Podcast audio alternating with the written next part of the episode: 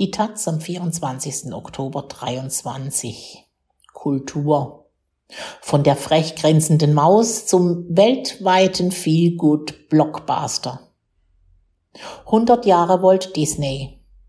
Ein kritischer Streifzug vom frühen Ruhm eines Aufsteigers in Hollywood bis zum multinationalen Filmkonzern. Von Ralf Trommer. Zum 100-jährigen Jubiläum wurde unter dem Label Disney 100 ein Spot produziert, der das ganze Wesen der Marke zusammenfassen möchte. Kinder staunen mit leuchtenden Augen, wie sich ein Feuerwerk aus bunten Bildern vor ihnen entfaltet. Beliebte Figuren wie Mary Poppins, Buzz Lightyear, Ariel oder Mickey Mouse sind in Filmausschnitten zu sehen. Daneben aber auch Hauptcharaktere aus Star Wars, Avatar oder Marvels The Avengers. Der Kauf einer Kinokarte ist heute nicht mehr notwendig, um in Disneys Traumwelten einzutreten. Längst sendet der Mediengigant Marktwert 145 Milliarden Dollar auch Serien über Streamingdienste wie Disney Plus. Dabei fing alles ganz bescheiden an. Walter Disney, 1901 geboren, erlebte eine ärmliche Kindheit im US-Bundesstaat Missouri. Sie war geprägt von den beruflichen Fiaskos seines Vaters. Walt wollte selbst ein besserer Unternehmer werden. Früh von der Kunst des Trickfilms fasziniert, produzierte er schon 1920 mit seiner Firma Loveogram in Kansas City Kurzfilme, ging aber pleite. 1923 gründete er mit seinem Bruder Roy in Los Angeles die Disney Brothers Cartoon Studios, später umbenannt in Walt Disney Productions. Ihr erster Erfolg war die Serie Alice's Cartoonland. Darin erlebte eine kindliche Darstellerin in einer animierten Welt Abenteuer. Schon in dieser originellen Kombination aus Live-Action und Animationselementen zeigte sich Disneys Mut zum Experiment. Mit Oswald the Lucky Rabbit erzielten die Brüder einen noch größeren Serienhit. Oswald war Star in Dutzenden animierter Komödien, bis es zum Bruch mit dem Verleiher kam und Disney die Rechte am Hasen verlor. In die Kreation seiner neuen Figur Mickey Mouse, englisch Mickey, steckte Walt nun sein letztes Geld und sein ganzes Talent. Up iWorks entwarf die Figur nach Walts Skizzen und machte daraus einen vorlauten, rebellischen Charakter. Im Aufkommen des Tonfilms erkannte Walt enormes Potenzial. Den Mickey-Film Steamboat Willie konzipierte er trotz technischer Widrigkeiten nicht mehr als Stummfilm, sondern als Soundcartoon. Angefangen mit der Aufblende, in der Mickey am Steuerboot eines Dampfers zu sehen ist und eine Melodie pfeift, choreografierte Disneys Team den gesamten Film nach der Musik und versah ihn zudem mit einer Fülle lustiger Toneffekte. Mickey spielte etwa auf den Zähnen eines Nilpferds Xylophon und brachte damit das Premierenpublikum des New Yorker Colony Theaters im November 1928 zum Brüllen. Etwas derartig Witziges, das auf der Bild- und Tonebene perfekt synchron ablief, hatte man vorher noch nicht gesehen. Mickey Maus Erfolg breitete sich über die Vereinigten Staaten aus, bis der Mäuserich die ganze Welt eroberte. Im Deutschland der Weimarer Republik zeugt etwa eine Zeichnung Karl Arnolds in einer Ausgabe des Satireblatts Simplicissimus aus dem Jahr 1931 von Mickeys Berühmtheit.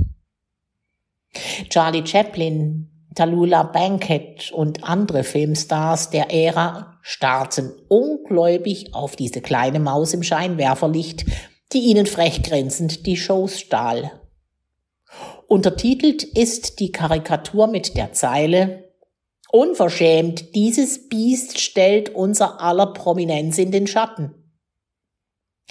Zeitungen, die über Mickys Premiere im Berliner Kino-Universum berichteten, überschlugen sich in ihren positiven Besprechungen. Mickey ist in der Tat ein Tonfilmwunder, ein Tier, das im Jazzrhythmus lebt. Filmkurier, 18. Januar 1930. Noch nie hatte eine gezeichnete Comicfigur einen solchen Status erreicht. Die intellektuelle Elite der Weimarer Republik war fasziniert vom Animationsfilm und vor allem von Disneys Maus.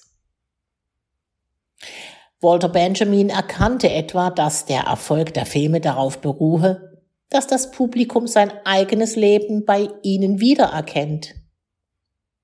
Die erdumkreisende Maus bewirke eine therapeutische Sprengung des Unbewussten. Mickey Maus phänomenale Beliebtheit fiel in, der, fiel in die Zeit der Weltwirtschaftskrise. Die Menschen in den USA wie auch in Deutschland sehnten sich nach einem optimistischen Charakter wie Mickey, einem Stehaufmännchen, das dem Alltag zu entfliehen half.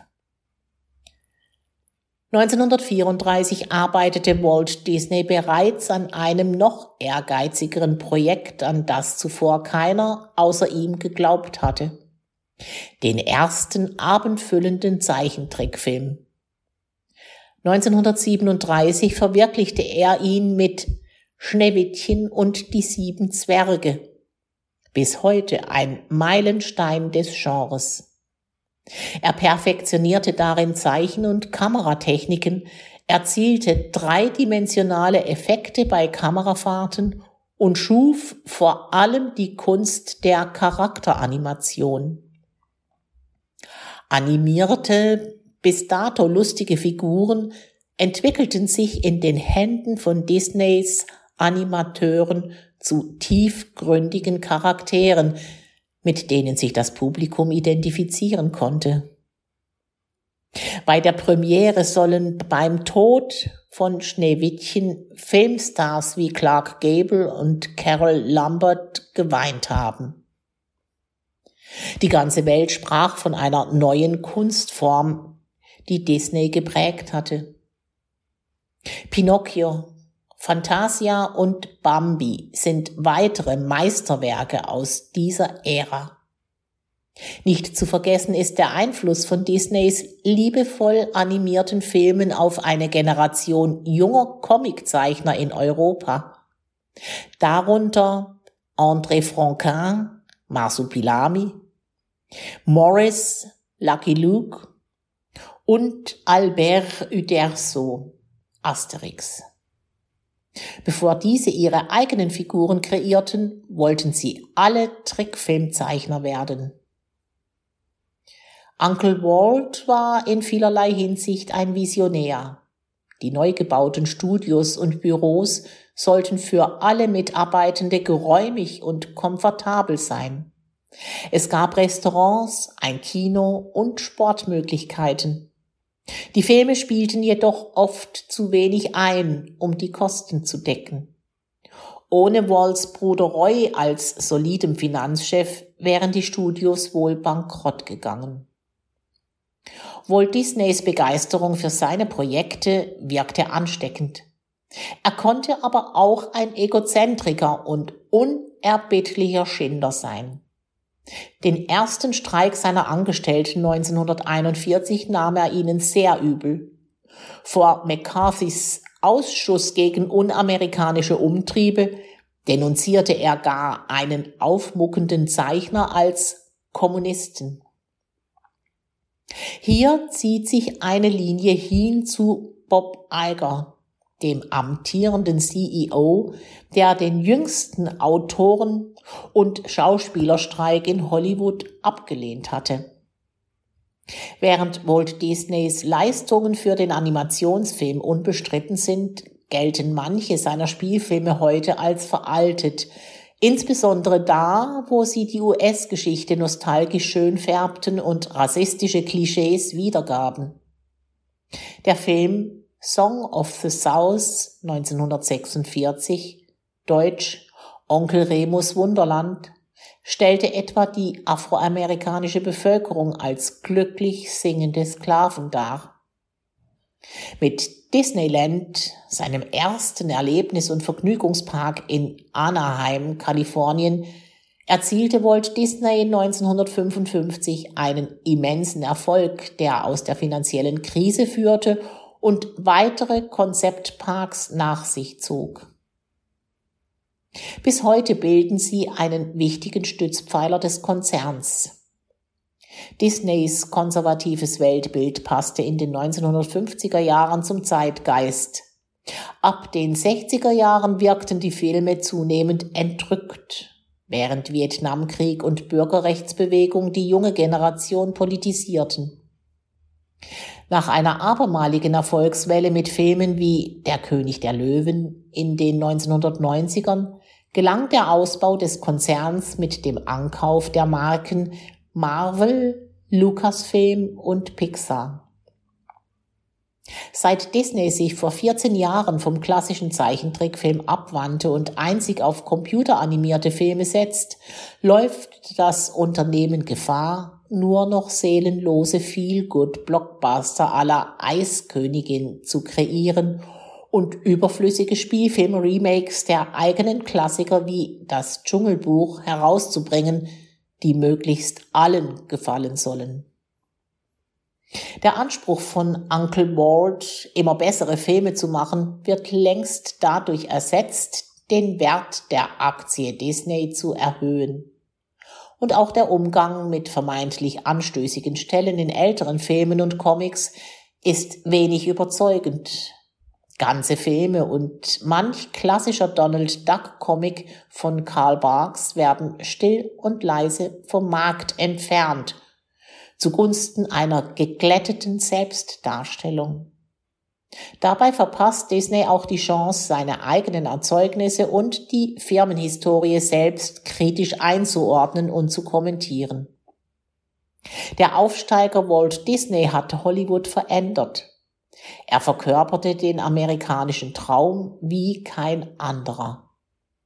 Ob sein visionärer Geist eines Tages wieder in künstlerisch überzeugenden Filmen zurückkehren wird, steht in den Sternen.